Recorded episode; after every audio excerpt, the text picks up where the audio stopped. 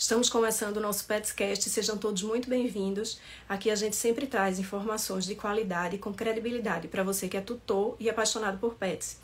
É, antes de chamar o nosso convidado, eu quero pedir para que vocês compartilhem essa live com todos os amigos que são tutores e apaixonados por pets, para que não perca esse tema tão importante. Nós vamos falar hoje sobre por que é tão importante vacinar os cães. Então você não pode perder, compartilhe aí com os amigos, para que todo mundo possa aproveitar é, esse tema tão, tão relevante, né? Eu vou dar um tempinho para as pessoas é, começarem a entrar para poder chamar o nosso convidado. Nós hoje vamos conversar com o Dr. Michael Neves Júnior, que é médico veterinário e cirurgião, e ele vai falar sobre esse tema super importante que é a vacinação dos cães. Olá, Bela, tudo certo? Boa noite, obrigada por ter aceito o convite. Estou muito feliz. Eu que, eu que agradeço a oportunidade de estar participando, ajudando aí as, as pessoas, né, com a informação que a gente pode estar passando aí para elas. E informação nunca é demais, né? É sempre importante para nós que gostamos de, de cuidar dos nossos animais aí com um certo carinho, sempre pensando no bem-estar deles. Isso, e é o, o objetivo realmente do que esse, o PetCast é o projeto educacional né, da associação, da BTPET, é justamente trazer informações com muita é, de relevância, com muita qualidade e credibilidade, para que os tutores tenham cada vez uma relação melhor com seus pets, né? Isso mesmo, né? Informa, como a gente costuma falar, informação nunca é demais, né? Isso. Aí, doutor Michel, eu queria que o senhor se apresentasse rapidinho, é, para quem não lhe conhece ainda, para aí depois a gente inicia realmente a live. Então, boa noite a todos. Meu nome é Michael, tenho me dedicado aí à medicina veterinária há mais de 12 anos. É, o intuito do meu Instagram também é ajudar as pessoas a criarem cuidar dos seus animais aí ao longo de sua vida. Faço parte do Colégio Brasileiro de Cirurgia Veterinária, especialista em cirurgia veterinária. Então, trabalho já com, com a parte de saúde animal aí há um certo tempo. Então, que bom. O senhor está falando de Jaraguá do Sul, é isso? Isso mesmo, Jaraguá do Sul, Santa Catarina. Um pouco é. longe de você, né, Bela? Recife, mas aí a internet, ela aproxima. Tem essa, essa, essa coisa tão boa, né, de aproximar as pessoas, onde quer que elas estejam.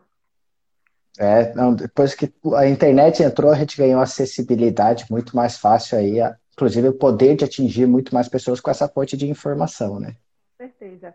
E aí a gente vai trazer esse tema, doutor Michael, que é por que é tão importante vacinar os cães, e como eu, como tutora né, de três pets, eh, participo de vários grupos, enfim, até na própria associação, a gente recebe muita dúvida em relação à vacina. E eu sei que seria impossível em uma hora a gente abordar tudo, mas aí a gente fez uma seleção de algumas perguntas que nós recebemos, e aí no final da live, se der tempo, aí o senhor responde as perguntas do, de quem está participando. Tá certo? Claro, com certeza. Acho que a gente é, pode é, começar, o senhor pode dizer a partir de que idade? Muita gente tem dúvida, a partir de que idade o, o pet ele deve ser vacinado, né? Chegou o filhotinho em casa, é, provavelmente ele já chega, né, com algumas vacinas, se ele foi é, veio de algum canil, é, mas a partir de que idade mesmo ele deve ser vacinado? Então, nós temos dois tipos de pessoas, né? Aquela que sai correndo para vacinar e aquela que esquece de vacinar e vai lembrar quando aparece algum problema, né? Então vamos lá. O ideal é que a gente comece com a vacinação a partir dos 45 dias, de preferência, preferencialmente aos 60 dias. Por que esse espaço? Porque a gente precisa deixar com que acabe aquela imunidade que o, o filhote tem da mãe através do colostro.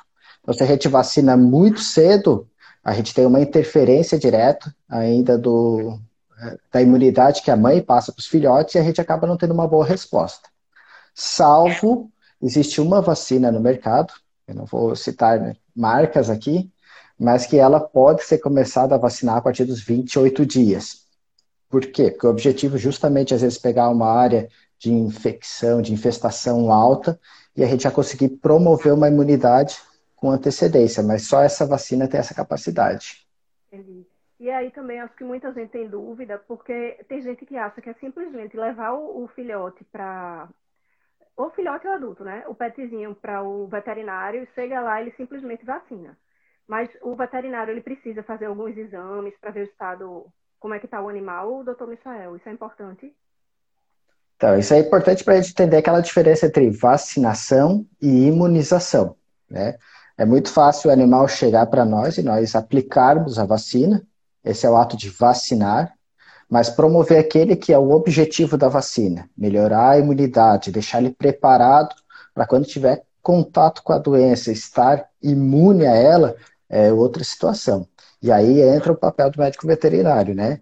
Que é de justamente esse fator, avaliar a saúde do animal, condição corporal, se há presença de febre, se tem diarreia, vômito, se ele está pronto para receber essa vacina e promover a imunidade que ela é, é feita para gerar, né? Senão a gente está promovendo somente uma vacinação, que é o ato de ir lá pegar a vacina e aplicar no animal. Né? E as vacinas que são, é, não, não, sei se eu diria obrigatória, porque salvo engano, me corrija se eu estiver errada, a única vacina obrigatória é antirrábica, é isso? Perfeito. No Brasil, a única vacina obrigatória é antirrábica. Porém, nós temos dois grandes grupos aí no, na WhatsApp, né, que é a questão de, de União de Médicos Veterinários Mundial, que são divididos em vacinas essenciais e vacinas não essenciais, né? Ou seja, essencial é aquela que a gente tem uma necessidade maior e a não essenciais que tem uma necessidade menor, que vai variar muito de local para local. Então, o que a gente é obrigatório, de fato, é a vacina de raiva, Antigamente existiam até as campanhas de vacinação de raiva, né, que o próprio governo fazia, e isso com o tempo foi se repassando aí para os próprios tutores, né.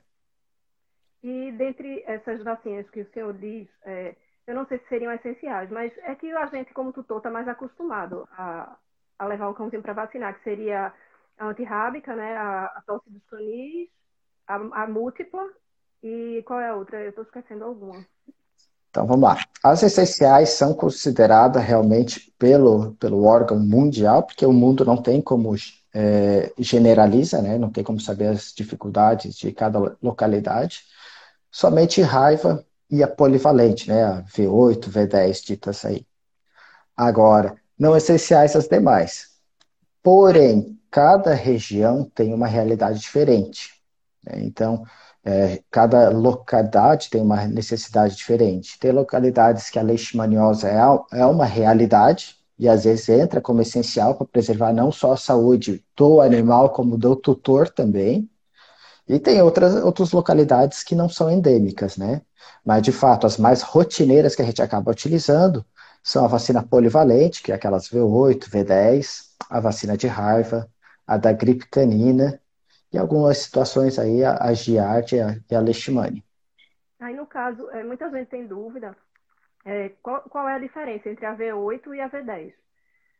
Tem aí essa. Então, é, essa é, é uma, é uma diferença muito tênue, tá? Porque hoje em dia já tem as nacionais aí até V12, né? Entra também uma questão de marketing aí para poder vender um volume maior. Mas a principal diferença é que essas vacinas possuem cepas para leptospirose, que é a doença transmitida pelos ratos, né, através da urina dos ratos. Na V10, a gente tem quatro cepas é, que envolvem a leptospirose, e na V8 ou até V7, a gente tem somente aí duas cepas. Porém, essas cepas que apresentam A mais na V10 não são tão normais no Brasil, embora existam alguns estudos que digam que sim, a gente, nós temos na realidade ali que tem pouca diferença, é mais uma diferença talvez comercial, até porque existe uma imunidade cruzada entre essas cepas. O que eu quero dizer com isso? Se você vacina para um tipo de cepa de leptospirose, teu corpo acaba promovendo uma imunidade também contra outros tipos, porque ele é, monta uma estrutura conforme a própria bactéria, que no caso a leptospirose é uma bactéria, acaba te é, induzindo, né? Ô, doutor Michael, e já que o senhor falou um pouquinho antes sobre vacina da leishmaniose, né, muita gente tem pânico quando escuta é, que tem que vacinar, que é importante vacinar o cãozinho é, para leishmaniose, porque escuta que tem muitas reações, é, pode até levar à morte, a gente já escutou tanta coisa né, em relação a isso. Mas me fala um pouquinho a importância da vacina da leishmaniose e como funciona o protocolo, porque tem um teste inicial, não é isso? Exatamente. Então vamos lá. A vacina da leishmaniose, de fato, ela é uma vacina que ela exige uma, um certo cuidado, né? Porque ela tem áreas que são mais endêmicas e tem áreas menos é, endêmicas a respeito dela. Mas a gente precisa, de fato, realizar um exame, assim como a própria vacina de gato também, né? A de gato, que é a V5, aqui não, não entra no, no assunto. Mas a gente precisa saber se o animal já não possui a doença, porque senão aquilo que a gente quer promover através da, da vacina, que é melhorar a imunidade perante a doença, a gente não vai ter, porque ele já contém a vacina no organismo dele, né? Então, o protocolo da leishmania exige isso sim, exige que a gente realize primeiro os exames do animal, vendo se a saúde dele, tá, se ele é saudável, se já não está contaminado com a doença, porque aqui vale, vale dizer que o animal pode estar contaminado e não ter sintomatologia clínica, né? Ou seja, o animal pode ter a doença e ter uma vida saudável. É onde hoje em dia a gente consegue levar esse tratamento, levar a manutenção de vida desses animais. Já o ciclo de vacina dela, é, geralmente ela começa a partir das 16 semanas, com a primeira dose da aplicação. E a gente vai fazer ela em três doses é, seguidas, tá? Uma a cada três semanas, no caso 21 dias. Né? E, e, esse protocolo de leishmaniose, ele tem um porém. Essas datas devem ser seguidas rigorosamente. É uma das poucas que a gente não tem muito intervalo, de 21 a 30 dias é, pelo próprio fornecedor da vacina, tem que ser rigorosamente dentro dessa, dessa data específica. Aí, então, é, o cãozinho ele faz o, é feito o teste, caso ele não esteja é, com leishmaniose, inicia, toma a primeira dose da vacina, não é isso? E depois mais, duas com intervalo de 21 dias de uma para outra. E depois, Exatamente. a terceira dose, ele precisa ainda de algum reforço anual, alguma coisa assim? Geralmente, toda vacina vai ter essa necessidade do reforço anual, tá? Agora a gente deve pensar assim: de fato, a imunidade que ela promove é de um ano ou não? Né? Então, muitos animais, e aí é que entra de novo aquele fator sobre imunização, onde a gente atesta que a saúde dele está legal, que ele está com um bom momento da vida dele para receber a vacina, é, nosso sistema imune não cai do dia para a noite, né? Deu 365 dias, está 100%, deu 366, está zero. Ele não, não tem essa disparidade, né? O que acontece é que a gente tem a garantia das vacinas.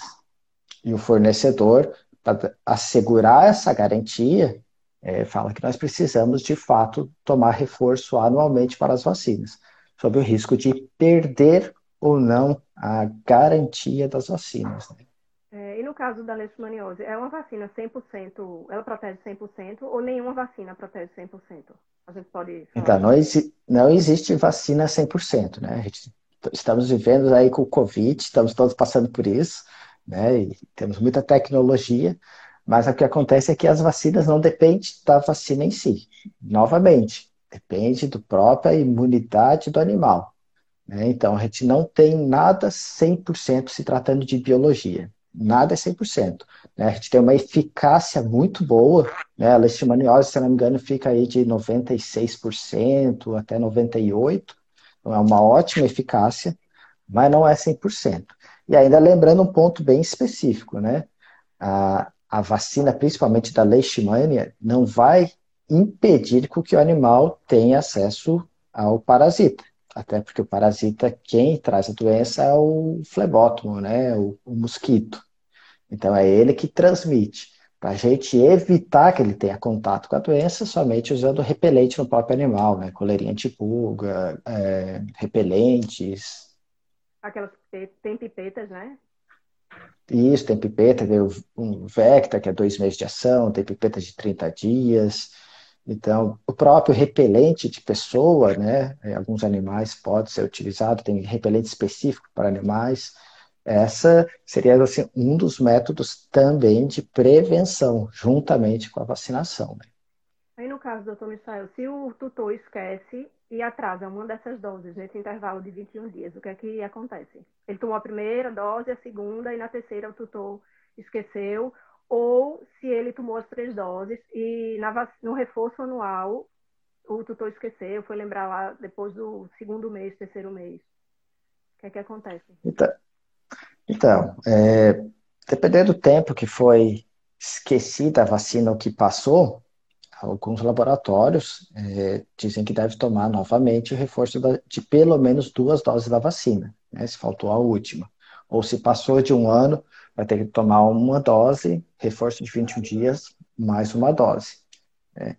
Para as vacinas polivalentes, geralmente que tem aquele ciclo inicial, a gente tem um, ainda um, uma linha ali que a gente pode trabalhar, né? De 21 a 30 dias, a gente ainda consegue é, ter reforço da garantia do laboratório, que eles nos permite ter essa, esse distanciamento, né? Agora, é aquilo que, eu, que a gente tem conversado, né? Uma coisa é para tu manter a garantia, montar o protocolo da forma que o laboratório nos solicita. Agora, como a imunidade dele vai produzir essa defesa, é muito pessoal, né? Então, por isso é importante a importância da avaliação do médico veterinário. E, é, no caso, aí o senhor falou, se ele fizer o teste e não tiver com a leishmaniose, né? Ele toma é, as três doses e anualmente faz um reforço. E se no teste for detectado que ele está é, com leishmaniose, qual é o protocolo? Então, primeiro de tudo, é uma doença que pode ser transmitida para seres humanos e nós precisamos comunicar também as, a vigilância de saúde, tá?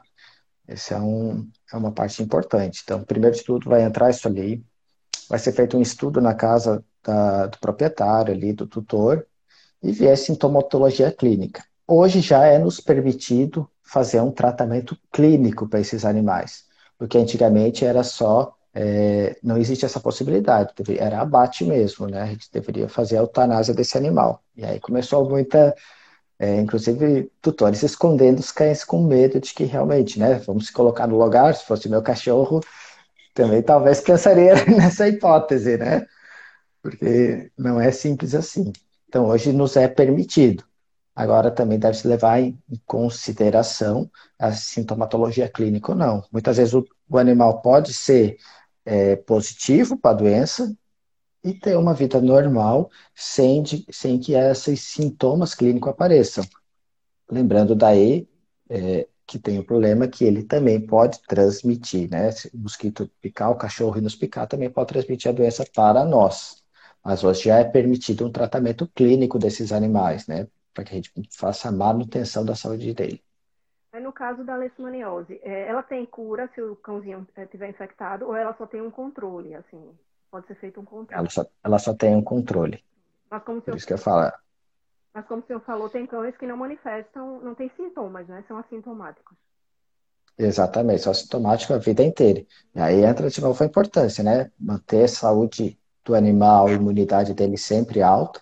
Às vezes ele vai passar a vida inteira, vai ter outras coisas, mas não vai ter as sintomatologias clínicas, né, da doença. E essa, essa vacina da leishmaniose, ela, é verdade que ela dá muita reação, é, reação pesada, ou, ou, também vai depender muito de cada indivíduo, doutor Michael? Como tudo na biologia, depende de cada indivíduo, tá? Eu, particularmente, a gente vive numa área aqui que não é endêmica, então, na minha realidade clínica, a gente não vê muita resposta, porque poucos tutores acabam realizando a vacinação, né? É mais para aqueles, aquelas pessoas que acabam é, viajando com maior frequência, né? Ou, ou tem uma casa na praia que, que é uma região endêmica.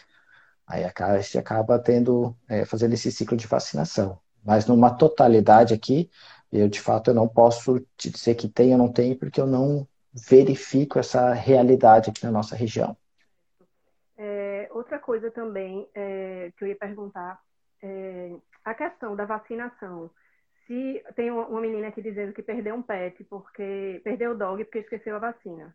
Ela deve ter esquecido é a Adritacto. Eu acho que ela esqueceu, é, deve ter esquecido uma, do, um, uma, uma ou mais do, outra dose, né? E está dizendo que perdeu o cãozinho justamente é, porque esqueceu a vacina. Então é muito importante a gente é, lembrar e reforçar a importância de ter uma, uma, uma carteira de vacinação. Se não tiver uma carteira, anota na agenda, no celular, mas para que realmente é, não perca essa, essas datas da vacinação, né, doutor Michael?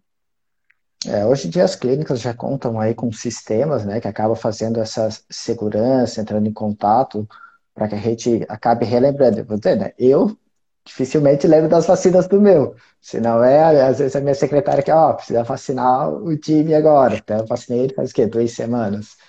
Então, é, a gente já tem essa, vamos dizer assim, essa rotina que fica mais fácil de lembrar.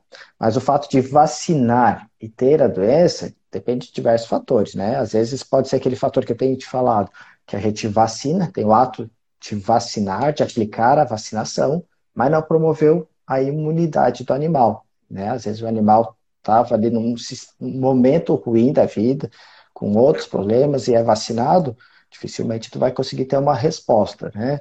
Entra também a questão das vacinas nacionais e importadas, o quanto a gente consegue tipo, promover de imunidade perante o animal. Então, tudo isso é, é passível de a gente ter essas alterações, né? O que muda é que hoje em dia essas vacinas importadas, os laboratórios oferecem, inclusive, uma garantia, né, de tratamento, de, de questão financeira para auxílio de, se caso ocorra, mas é muito raro. É, é importante isso que o senhor falou de vacina importada e vacina nacional, porque tem tutores que chegam na clínica e só querem realmente dar a vacina se for importada. Isso realmente tem uhum. alguma diferença, é, tanto no, no que, que, diz respeito a reações vacinais entre a importada e a nacional, e também a proteção? A importada é melhor que a nacional, ou não tem isso? Então, vamos lá. A questão de reações é, são muito semelhantes, tá? Até uma certa reação para alguns tipos de animal, a gente quer dizer que ela está passando pela doença, né? Porque o que, que são as vacinas? A vacina é aquele agente ou atenuado ou morto, que vai fazer com que entre em contato com o corpo mais fragilmente e o corpo consiga descobrir uma forma de controlar ou matar ela. Essa é a função da vacina. Então, quando a gente tem uma resposta, e geralmente as respostas são bem clássicas, né? Uma dorzinha local, um pouquinho de febre, sonolência. A gente pode ter alguns casos aí, inclusive, de alergias às vacinas, né? Mas isso não muda de nacional ou importada, são bem semelhantes. Agora, o que, que muda na vacina nacional importada na questão de qualidade delas? É que a vacina importada, conhecida como ética, a gente tem um controle maior sobre ela. Que formato de controle? A gente sabe que as vacinas têm que ser mantidas dentro de uma temperatura padrão, de 2 a 8 graus, que tem que preservar a questão de visualizar a imunidade, a saúde do animal para causar essa imunização, que ela precisa ter um transporte rigoroso de controle de temperatura, né, que não pode ser aplicada pela via, que deve ser aplicada pela via correta. Então, ou seja, a vacina importada, ela tem um controle maior sobre isso, visto que somente médicos veterinários podem estar tá fazendo uso dela. As vacinas nacionais não, ela é só vendida para qualquer fornecedor, pode ser dada em boca de balcão, muitos, muitas empresas, o tutor pode pegar, comprar na, né, nas lojas, levar para casa e vacinar. Então, todo esse transporte, todo esse armazenamento, a forma de aplicar, que momento o animal está, é que acabam não dando uma produção de imunidade adequada conforme a vacina ética, né? Por quê? Porque o veterinário tem conhecimento dessas áreas mais específicas e consegue é, minimizar todos esses riscos aí. Entendi. É, vou fazer uma pergunta aqui para a gente não se perder, porque, é, pessoal, quem quiser fazer pergunta, clica aqui nesse, nessa interrogação, nesse balãozinho que tem uma interrogação e deixa as perguntas aqui, por favor. É, o Michel Franco, oficial, está perguntando se a idade influencia em aplicar ou não determinada vacina, doutor Michel. Influencia sim, tá?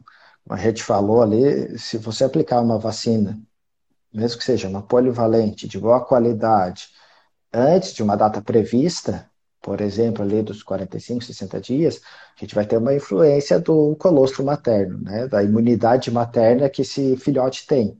Então, ou seja, o corpo dele não vai conseguir fazer a função, que é aprender como matar essa doença, porque pela mãe ele já tem essa informação, mas o corpo dele não produziu essa informação. Então a idade é importante sim, justamente porque o corpo precisa estar apto para entender que a, o formato de produzir essa imunidade contra as doenças, né? Mesma coisa da leishmaniose, né? É, como o senhor falou, é a partir das 16 semanas, correto? Perfeito. Não pode dar né? então, Não pode dar antes. Né? A gente pode ter uma. É, pode dar reação no animal? Não, não é que vai dar reação no animal, mas é que a gente não vai conseguir ter é, a resposta que a gente precisa do organismo, que é causar imunidade, né? A gente vai aplicar a vacina, mas não causar imunidade. Certo. É, aí, deixa eu perguntar, o senhor já falou que as vacinas elas não protegem, né, 100%, mas um exemplo que eu tive, né, um caso prático, assim, que eu sou tutora de três pets e eles tiveram giardia. Na verdade, dois. Uma, uma teve giardia e a outra começou com giardia e aí eu tive que fazer o tratamento dos três. E os três são vacinados, sempre foram vacinados.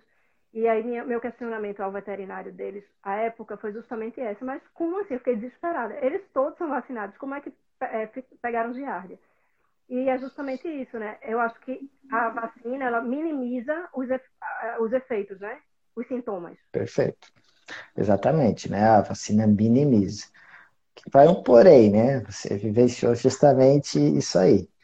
É, a vacina de, de giardia, ela tem uma baixa imunidade, uma baixa eficiência, eficiência perante os animais de fato, tá? É, muitos, muitos principalmente é, creches, exigem a vacina da giardia, né? Mas o fato de é, ela ser uma doença facilmente tratável, tu viu que é fácil de tratar a giardia ali, a imunidade que ela promove acaba sendo muito imperceptível perante a facilidade de diagnóstico, né? Mas, de fato, ela diminui a agressividade da doença perante o animal, sim, isso ela, ela de fato consegue fazer, sim.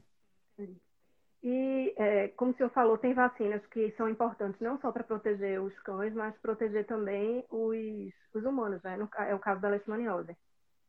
Exatamente, o caso da leishmania, o caso da leptospirose, né? A própria giardia também, giardia também é uma zoonose que pode ter se transmitida para seres humanos. Então, todas essas são doenças que a gente pode ter aí uma chamada zoonose, né? Uma via de mão dupla, que nós podemos transmitir para os animais, os animais também podem transmitir para nós. Então, de fato, é segurança pública, vamos dizer assim. Ô, doutor Michael, é, como, é que pega, o cãozinho pega a giardia? Porque eu fiquei nessa dúvida.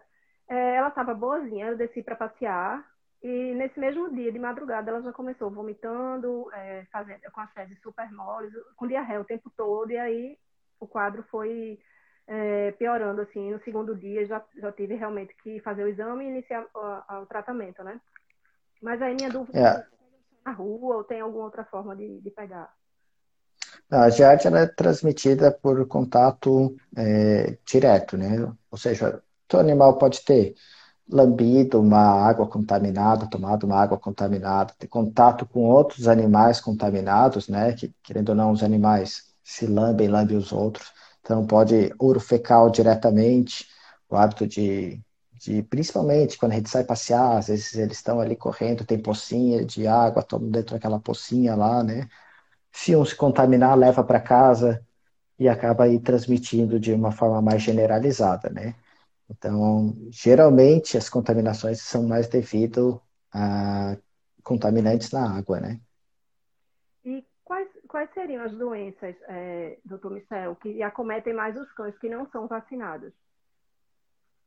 A gente tem uma prevalência bem grande, duas, duas viroses que para mim são as piores, né? A primeira é a sinomose Sinomose, lembrando sempre que vírus, a gente não tem um tratamento, né? A gente não tem como matar o vírus. Senão a gente conseguia matar o, os, os, vírus que estão por ar, inclusive o da, do Covid, né? Então, o vírus, o corpo precisa ter uma resposta perante a ele e desenvolver sua imunidade. Então, principalmente o vírus da sinomose, que é um vírus agressivo, que causa bastante sintomatologia clínica, é onde uma rotina muito maior. E nos filhotes a gente acaba tendo aí a presença da, do parvovírus, né? Que é a parvovirose, que começa aquele vômito, diarreia sanguinolenta, que tem aquele ciclo lá. Hoje em dia não tão agressivo como antigamente, né? Que a gente tinha menos opções de tratamento. Hoje em dia a gente está um pouco mais eficiente nesse tratamento sintomatológico. Mas todos eles a gente vai frisar, né? É um tratamento sintomatológico não para matar a doença. Né? A gente entra com antibiótico não é para matar o vírus, a gente entra para evitar uma infecção secundária. Então a gente vai fazendo esses cuidados. Então, bem de longe disparado, pelo menos aqui na nossa região, parvovirose e sinomose são as doenças mais comumente que a gente acaba pegando aí na rotina clínica, né? E é, acometem muitos filhotes, né? Como o senhor falou. É, principalmente filhotes, né? A sinomose mais animal também idosos. Até é, semana passada eu tive um caso ali de, de sinomose, em que os animais, ela também esqueceu de, esqueceu de fazer os reforços anuais, né? Então tinha os animais mais velhos, os animais mais novos e esse filhote. O filhote apresentou os piores sintomas clínicos, né? Porque justamente não tem uma imunidade completa, não tinha vacinação. E os velhos, como já tiveram o contato com a doença, tiveram a sintomatologia mais branda, mas mesmo assim tiveram. Pode ver que ele conseguiu passar por todos. Se tivesse sido vacinado em dia, talvez nem sintomas tivessem. Porque, por exemplo, eu estava com meus dois cães aqui, o outro com sinomose ali, e eles não contraíram a doença. Justamente as vacinações, o sistema imune deles estava tudo dentro de uma normalidade, né? E no caso, é, muitos tutores não vacinam, como a gente falou no início, é, até para economizar, né? Diz, não, eu vou, ou até selecionam as vacinas, eu vou vacinar. Eu não sei se o senhor, no seu dia a dia, o senhor vê muito isso. Deve bastante, ver. bastante.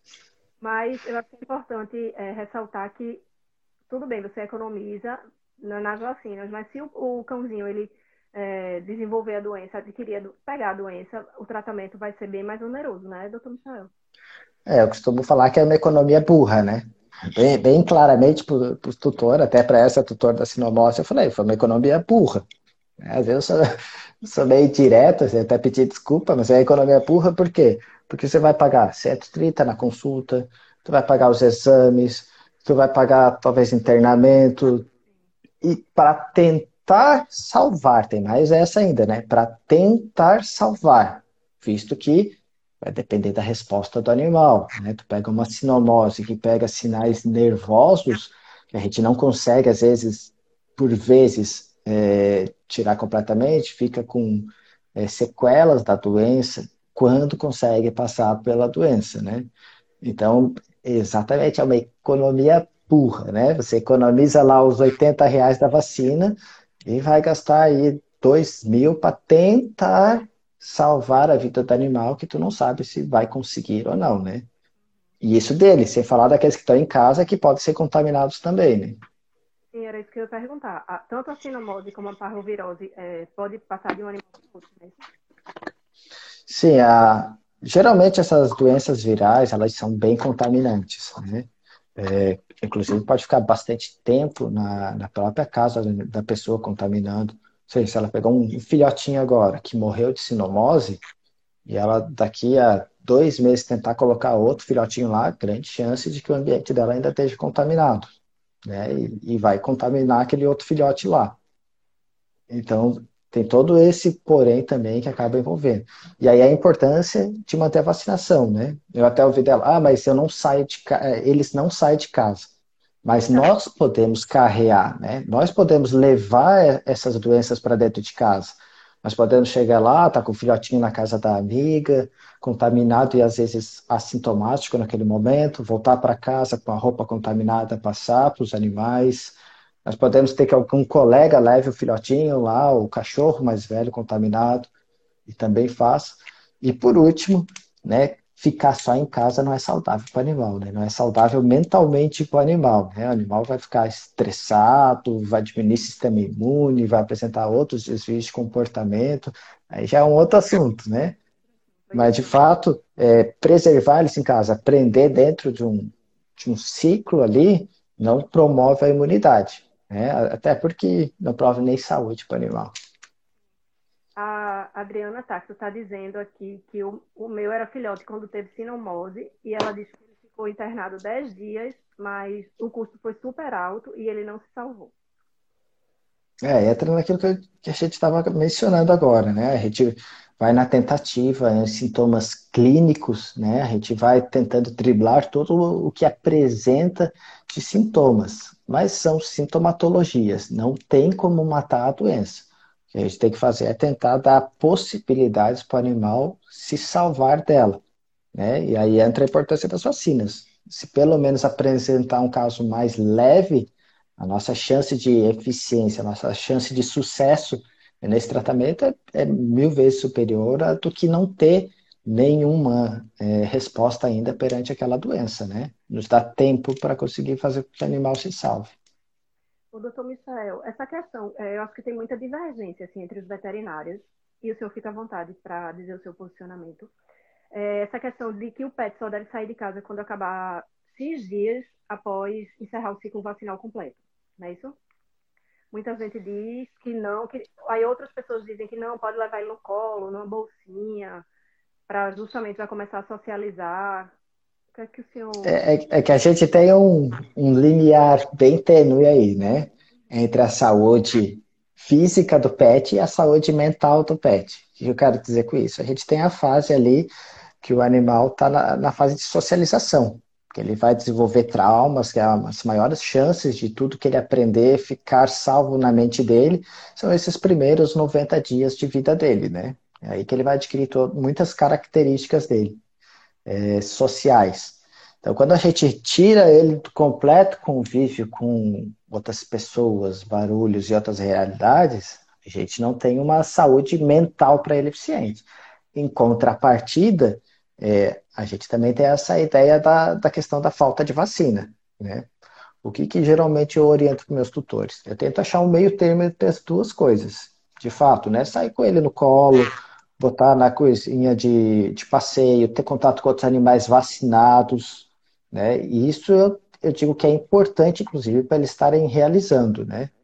É, tem alguns ambientes aí, tipo pet shop, que já passam por uma esterilização para de animais de filhote, mesmo assim, é, também há um limite muito tênue, né, sobre é possível ou não.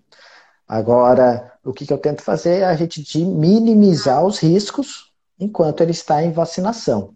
Eu acho que isso é o que a gente, no meu ponto de vista, que a gente deve preconizar, né? Porque não é tudo e nem nada. Manter o sistema imune dele saudável, vacinas em dia, vermífugos em dia, porque o vermífugo também pode, pode baixar essa imunidade do animal.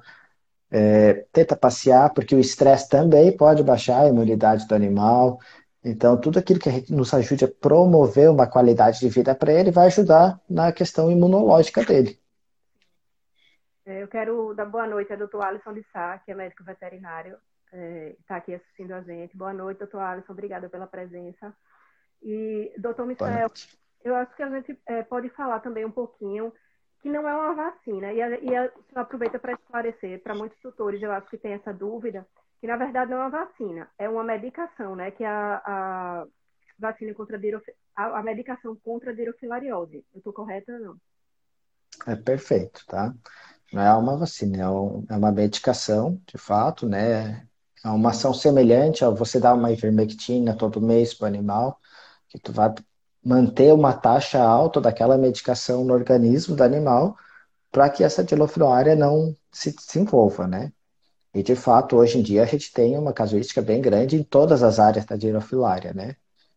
E entra daquele fator, às vezes o animal pode ser é, sintomático, pode ser sintomático, e positivo, e pode ser positivo e não sintomático também uma vida inteira, né? Ele pode ter as girofilárias passeando pelo organismo deles, mas não se alojar em lugar nenhum, não conseguir desenvolver, e tudo isso vai depender muito do próprio sistema imune do animal. Então, você está vendo que eu bato muito na questão de imunidade, né? Eu desde o início, eu estou falando sobre isso, sobre imunidade para promover imunização, imunidade para ter uma boa resposta à vacina, imunidade para ter um, uma, um, fortalecimento perante as doenças, para sair mais fácil das doenças. E a gente sabe que isso tem uma correlação direta até com a eficiência que a vacina vai conseguir promover no animal. Aí, no caso dessa, dessa medicação, ela pode ser dada a partir de que idade, doutor Michael? A girofilária, geralmente, a gente, é, aqui na nossa região, a gente acaba com a partir dos três meses, tá? Como é uma área mais endêmica. Aí seria a mesma e coisa. Aí, com... Né? Pode falar. Aí com reforço anual, né? Ela tem um reforço anual. Também precisa ser feito um teste antes de iniciar a medicação, não é isso? Perfeito, porque se é um, às vezes um animal verme adulto e ele já está alojado, é a mesma coisa que você fazer o tratamento dessa doença, às vezes, a morte do verme pode fazer com que ele vá se alojar, causar embolia pulmonar, vá para outros órgãos ali, e que realmente cause o óbito do animal por tentar matar o parasita que está dentro dele. É, às vezes ele vai ter que conviver com aquele parasita por não ter como mexer, principalmente se eles estão alojados dentro da, das, das câmeras cardíacas, né? Ele vai ter que ter um convívio ou uma morte muito gradual desse parasita, que é difícil de fazer porque a gente não sabe o quanto é, que vai ser eficiente esse tratamento ou não. E é também, é, tem cura ou é só controle? A, a, doença do verme do coração, né? Então, ela tem cura, sim. Né? Como eu te falei, depende muito do momento, depende muito é, dos exames que a gente faz para os animais, vendo se eles já estão alojados em alguma área, se não estão alojados. É o formato que a gente vai tratar esse paciente aí, é que é muito, um, muito, muito linear, né? Vai depender dos sintomas clínicos, do quanto a gente encontra esse, esse verbe disponível na corrente sanguínea, volume deles ou não. Mas é um, um tratamento que exige um pouco mais de cuidado. Mas, de fato, ele existe cura mas é, existe também uma clínica, muitos exames, para que a gente possa ver a eficiência e se, é, se a gente tem como fazer esse tratamento. Né? Mas existe como matar, com um certo cuidado. É, Dr. Alisson comentou, é, boa noite, pessoal. Muito importante o tema e excelente explicação do Dr. Michael. Obrigado, doutor Alisson. É, o Michel Franco, oficial, disse, é, fez uma pergunta, doutor Michael. O meu pet ora fica no sítio, que é em Serra, e às vezes ele está no apartamento, que é em Jaraguá.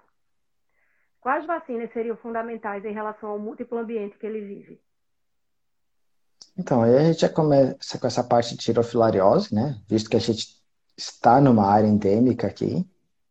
Se quer uma proteção mais alta, é válido também leishmaniose, por exemplo. Eu viajo muito com meu pet para Florianópolis, né? Que é uma região endêmica.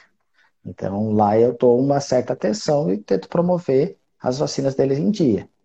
É claro, quando eu vou para lá, às vezes eu passo um repelente, alguma coisa para evitar situações. Então, depende muito do teu ciclo de rotinas, né? Se você está viajando, se tem uma rotina maior para áreas endêmicas, é válido tu fazer um protocolo mais completo. Se você, né, se você fica mais suscetível ao ambiente caseiro, de repente, uma leishmaniose para vivenciar dentro de, de, casa, numa área não endêmica, ou no máximo passear aos arredores, não é válido, né? Mas no caso dele que vai para o mato com frequência, é, tirofilariose seria bem importante sim, tá? É, doutor Michael, é, eu acho que a gente abordou muita coisa né, sobre vacinação, mas eu queria saber do senhor, no seu dia a dia clínico, se teria alguma coisa para complementar, alguma coisa que é importante que não foi abordada aqui a respeito de vacinações, né? Então, vamos lá. Eu vou, vou voltar a frisar nisso sempre, né? Questão de imunidade, né? O animal tem uma qualidade de vida boa, uma boa alimentação, assim como nós, né? Tentar utilizar o menos de industrializado possível na rotina dele.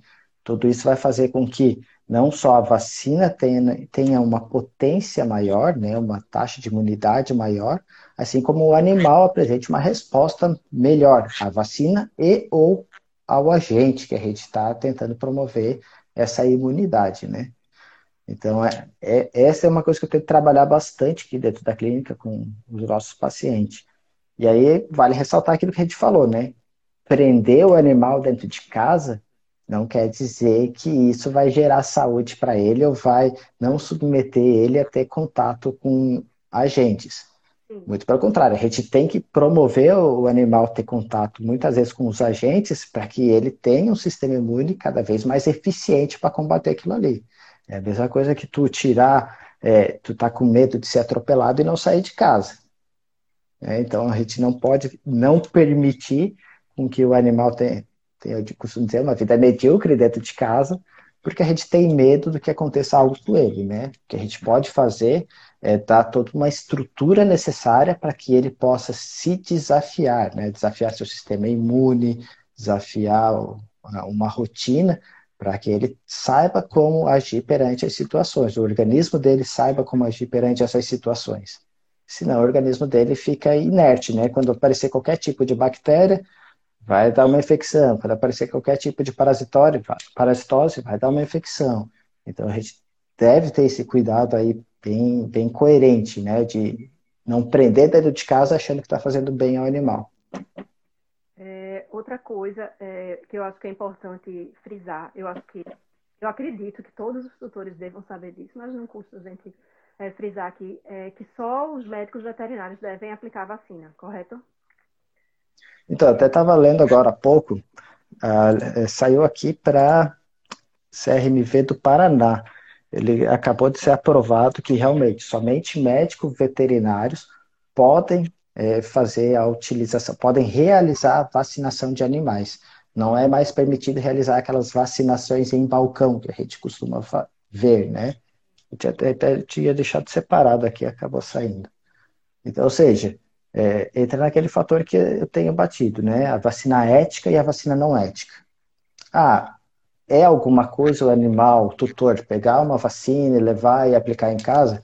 É alguma coisa? É, mas é aquela economia burra, né? Porque às vezes o animal, a pessoa quer fazer para dizer que tomou vacina como se tivesse uma eficiência, não quer dizer que a vacina é ruim, né? Muitas das vacinas nacionais, a matéria-prima são boas, muda um pouco na questão de passagens, né? Que aí entra na purificação dessa vacina, não é um, assunto mais técnico aqui, que é aí que vai, a gente vai ter também um, uma taxa de eficiência maior nessas vacinas importadas, mas de fato é que muitos laboratórios nacionais estão investindo em tecnologia para que tenha uma qualidade boa.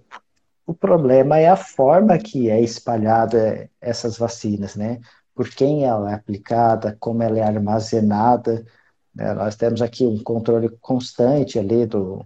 Né? A gente tem o chiller. O chiller ele, ele tem inclusive uma bateria que, se acabar a luz, ele consegue manter por um tempo aquela temperatura. Tem outras geladeiras que avisam se sair daquela temperatura. Então, todo esse controle vem com a ideia de que a gente possa justamente ter essa qualidade da vacina, que a gente possa aplicar e sabendo a eficiência que ela está tendo. E é por isso, justamente, os laboratórios aí de vacinas importadas dão garantias dessa vacina. Né? Dizem, ó, se você fizer esse protocolo tal, você tem um ressarcimento X, XX para se os casos ocorrerem. Então, por isso que a gente tem tanta eficiência dessas vacinas, das vacinas éticas, né? Porque eles sabem desse controle rigoroso que é utilizado. É, e também é importante é, que seja ministrado por um médico veterinário, justamente para o tutor ter esse acompanhamento, né, doutor Michael? Porque pode ter uma reação, uma alergia, e aí você, aquele médico acompanhou o pet, ele sabe toda a anamnese ali é, do, daquele animal, e eu acho que fica até mais fácil, né? Se acontecer uma, uma, alguma coisa, uma alergia, o veterinário que está acompanhando poder tomar uma atitude que seja mais eficiente, não é isso? Com certeza, e é bem passível de ocorrer, né? No fim, cada corpo é um corpo, né? Então, às vezes pode ser que uma vacina X tu aplique o animal tenha resposta alérgica, e eu já vivenciei isso, né, de o animal ficar cheio de bolinha, assim como o ser humano também tem, cheio de bolinha, inchado, com edema na região de aplicação, tu muda o tipo de vacina, a marca da vacina, ele já não tem uma resposta. Então, a gente com esse histórico, a gente evita muito problema, até de um choque anafilático, que é uma possibilidade, né, de realidade, nunca vi um choque anafilático, mas já vi respostas né, vacinais alérgicas bem graves, mas existe essa possibilidade sim, né? E, e é claro que a gente tem ali toda é, uma coerência, a gente tem toda uma estrutura para agir quando isso ocorrer. Né? Nunca passei, graças a Deus, mas a gente sabe que há uma realidade, é uma possibilidade sim que isso ocorra, né?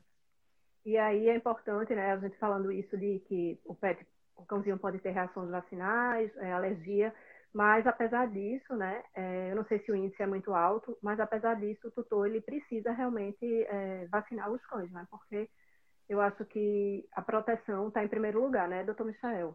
Se tiver uma reação. Ah, se, se botar uma relação entre a relação vacinal e, né, e as taxas que a gente tem aí de presença da doença, com óbitos, inclusive, as taxas vacinais são muito pequenas, muito pequenas mesmo, né? O que a gente encontra mais ali de rotina é uma febrezinha, né?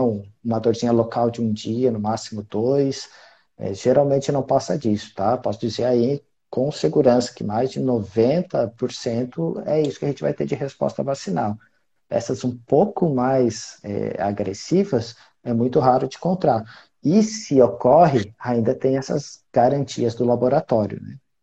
Eu realmente não conhecia, não sabia que havia essa garantia do, do laboratório É, essas, esses laboratórios aí que vendem as vacinas importadas, eles asseguram isso, né?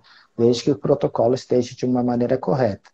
Então, como eu falei anteriormente, né? Quer dizer que a gente vai ter uma resposta vacinal de 365 dias. No 366, ele perde a imunidade? Não, não perde. Mas o laboratório, para te dá essa garantia, te dá essa eficiência, eles pedem que seja dentro desse período, né? Preconizado esse período. Passou, você perde a garantia. Então, hoje em dia, inclusive, já existe um, um teste que você consegue verificar a eficiência da imunidade, que testa uh, os anticorpos dessas vacinas, né? Que é o VetCheck. Você testa, uh, né, tu faz o exame ali de sangue e tu vai ver o quanto está sendo eficiente essas vacinas no sistema imune do animal. Alguns veterinários aí já preconizam fazer esse teste antes da vacinação, só que aí entra nesse limiar de é, perder a garantia dos fabricantes ou é realmente vacinar quando o animal está necessitando. Uhum. Que também é outro assunto que, que se precisa de um, um pouco mais de conversa sobre ele. Próxima live. Outra live. Próxima. Outra live, exatamente. Então, doutor Michael, acho que foi muito esclarecedor, né? Acho que com certeza o senhor tirou dúvidas de muitos tutores, inclusive muitas dúvidas minhas. E se o senhor não, não tiver mais nada para complementar, a gente vai é, iniciar o encerramento da nossa live. Se o senhor quer falar mais alguma coisa sobre isso, eu acho que foi bem. A gente conseguiu abordar muita coisa. A gente conseguiu, acredito que, abordar diversos assuntos aí, mas a gente sempre deve preconizar aquilo que a gente falou, né? Não tente economizar pelo lado errado. Vacinação, ela sempre vai ser um preventivo. A gente sempre vai fazer esse cuidado para que não ocorra. E se ocorrer, ocorrer de forma mais tênue. Não vacinar a fim de. Alguns, né, já escutei isso, que gerava câncer, que ah, estava é, injetando coisas no cachorro. É, coisas que às vezes de modos antigos, ou às vezes a pessoa está querendo procurar é, justificativa para não gastar, né? E depois vai gastar muito pior. Mas a vacina vem, sempre tem esse objetivo de a gente fazer é, uma prevenção da saúde das doenças dos animais, né? Prevenir é mais fácil que a gente tentar curar, tentar, porque a gente nunca sabe se vai conseguir, se falando de saúde, né? Então, não, não façam uma economia burra. Vão lá, faça o ciclo de vacinação, né? Algumas é, tente verificar o que, que tem na região de vocês, o que, que vocês fazem de rotina, de realidade ali, o que, que é mais natural aparecer na rotina de vocês e faça a vacinação. Cada veterinário vai conseguir indicar ali o que, que é mais comum na região de vocês.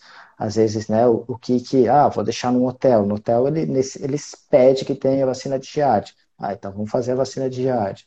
Vou, vou viajar para uma área endêmica de leishmania, então vamos fazer essa prevenção ali, né? Hoje em dia, para vacina, para internacionalmente, viagem, viagens internacionais, necessita da vacina de raiva, depois a, a questão de anticorpos perante a vacina de raiva, tem todo os dados, todos os exames que a gente precisa antes disso, tá tudo em dia, né? E com certeza, voltamos a falar, sempre a questão de prevenção, né? Se torna barata depois. Então, doutor Michel, eu quero agradecer muito é, a sua participação aqui no PetsCast. Estou muito feliz. É, o senhor já tinha feito uma live lá na BTPet, né?